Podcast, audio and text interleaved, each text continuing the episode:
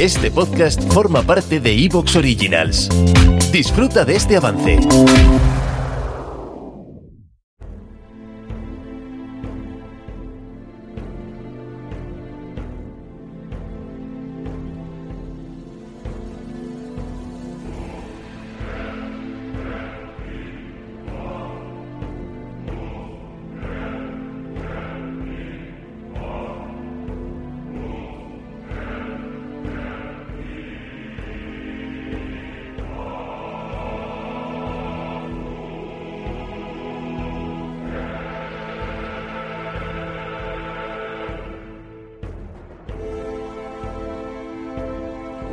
Septimio Severo ocupado en Oriente, apuntalando su precaria posición allí.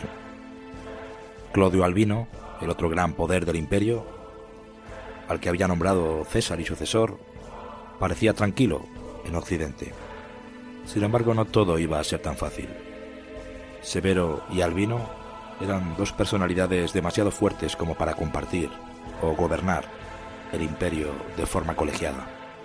Además, muchos senadores, el intrigante Senado, estaban presionando a Albino para que se rebelara contra Severo y contra su política autoritaria y poco complaciente con estas oligarquías romanas.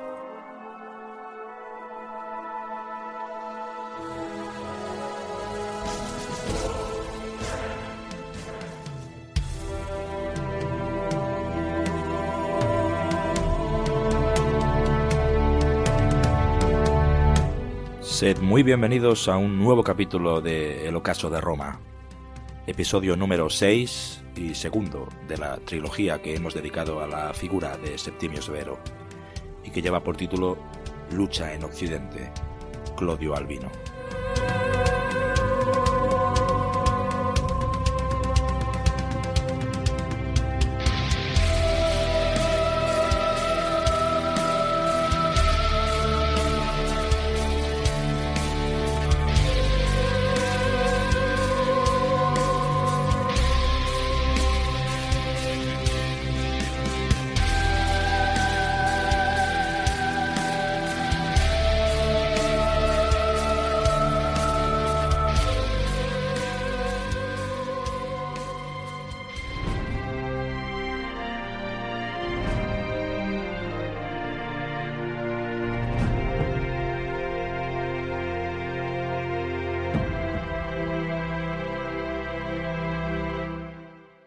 La situación en Occidente, con Clodio Albino, era muy delicada. Era un personaje muy poderoso con un potente ejército detrás. A pesar de esto, eh, Septimio Severo tuvo que arriesgarse a lanzar una campaña en Mesopotamia, en Oriente, para apuntalar su flanco allí, antes de arreglar las cosas en el oeste con su, a todas luces ya casi casi enemigo, eh, Albino. Esta campaña en Oriente, esta expeditio asiática, fue un éxito, pero solo de momento. Severo, que en Oriente había dejado todo muy cogido con pinzas, digamos, decide provocar la guerra contra Clodio Albino lo antes posible. Era necesario acelerar los acontecimientos para acabar con su rival y con los que le eran fieles en Roma, estos traidores senadores, para después volver a Oriente ya con mucha más calma y rematar la faena contra los rebeldes de allí, tras los cuales estaban, además, los poderosos partos. Una forma estupenda de acelerar los acontecimientos, y además muy inteligente, fue nombrar César a su hijo mayor, el futuro Caracala. Queda así Clodio Albino apartado de la sucesión y queda además bastante claro que Severo pretende ahora establecer una dinastía. Él mismo se vincula a la familia de los Antoninos y se declara hermano de Cómodo e hijo de Marco Aurelio. Los senadores que en Roma pensaban que Septimio Severo era demasiado autoritario y que su gobierno no tenía en cuenta al Senado como debiera, tenían razón, por lo cual apoyaron más decididamente a Clodio Albino, el cual pronto lo encontramos cruzando el Canal de la Mancha mm, hacia la Galia con las tres legiones de las que disponía. Allí espera a que se le una una cuarta legión, la Legio Séptima, y sus unidades auxiliares desde Hispania, bajo Novio Rufo. Además dispuso de la corte urbana de Lugdunum, la actual Lyon, ciudad en donde fue proclamado, por cierto, emperador por las tropas y en donde instaló su cuartel general. Clodio Albino, aristócrata africano como Septimio Severo, fue un gran gobernador y un hábil militar, a la paz que una persona de gran cultura. Era un general imaginativo y al que le gustaba, digamos, tomar la, iniciativa. Se diferenciaba en esto quizá del timorato, a veces escenio níger.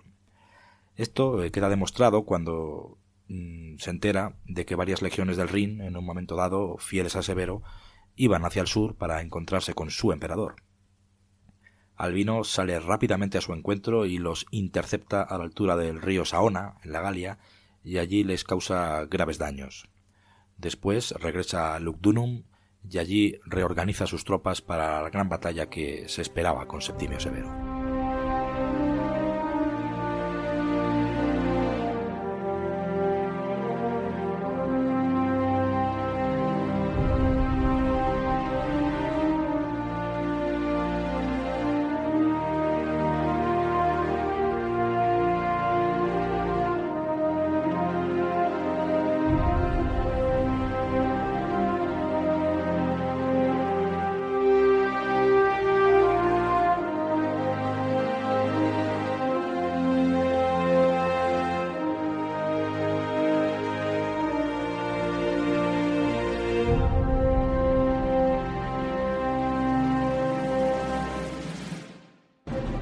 El gran enfrentamiento, uno de los más importantes de toda la historia de las guerras civiles romanas, tuvo lugar en las afueras de Lugdunum. Y Dion Casio nos cuenta que lucharon más de 300.000 soldados en él. Una exageración que nos dice lo importante que fue para los contemporáneos aquella batalla, en la que se decidió no solo quién iba a ser el nuevo emperador, sino también la dinastía que gobernaría el imperio durante las siguientes generaciones. La batalla de Lugdunum tuvo lugar en febrero del año 197. En ella participaron activamente ambos emperadores, y ambos sabían que el que venciera sería el emperador único, mientras que los dos sabían también que uno de ellos moriría aquel día. La batalla fue terrible, ya que las horas pasaban y cualquiera de los dos bandos pudo haberse hecho con la victoria. La imaginación y la sorpresa jugaron a favor de Albino, que construyó un foso con estacas cubierto con pieles y tierra en su flanco derecho. Y en esa trampa perecieron muchos soldados de Severo que avanzaban confiados. A favor de Severo jugó la gran experiencia de sus potentes ¿Te está gustando lo que escuchas? Este podcast forma parte de Evox Originals y puedes escucharlo completo y gratis desde la aplicación de Evox. Instálala desde tu store y suscríbete a él para no perderte ningún episodio.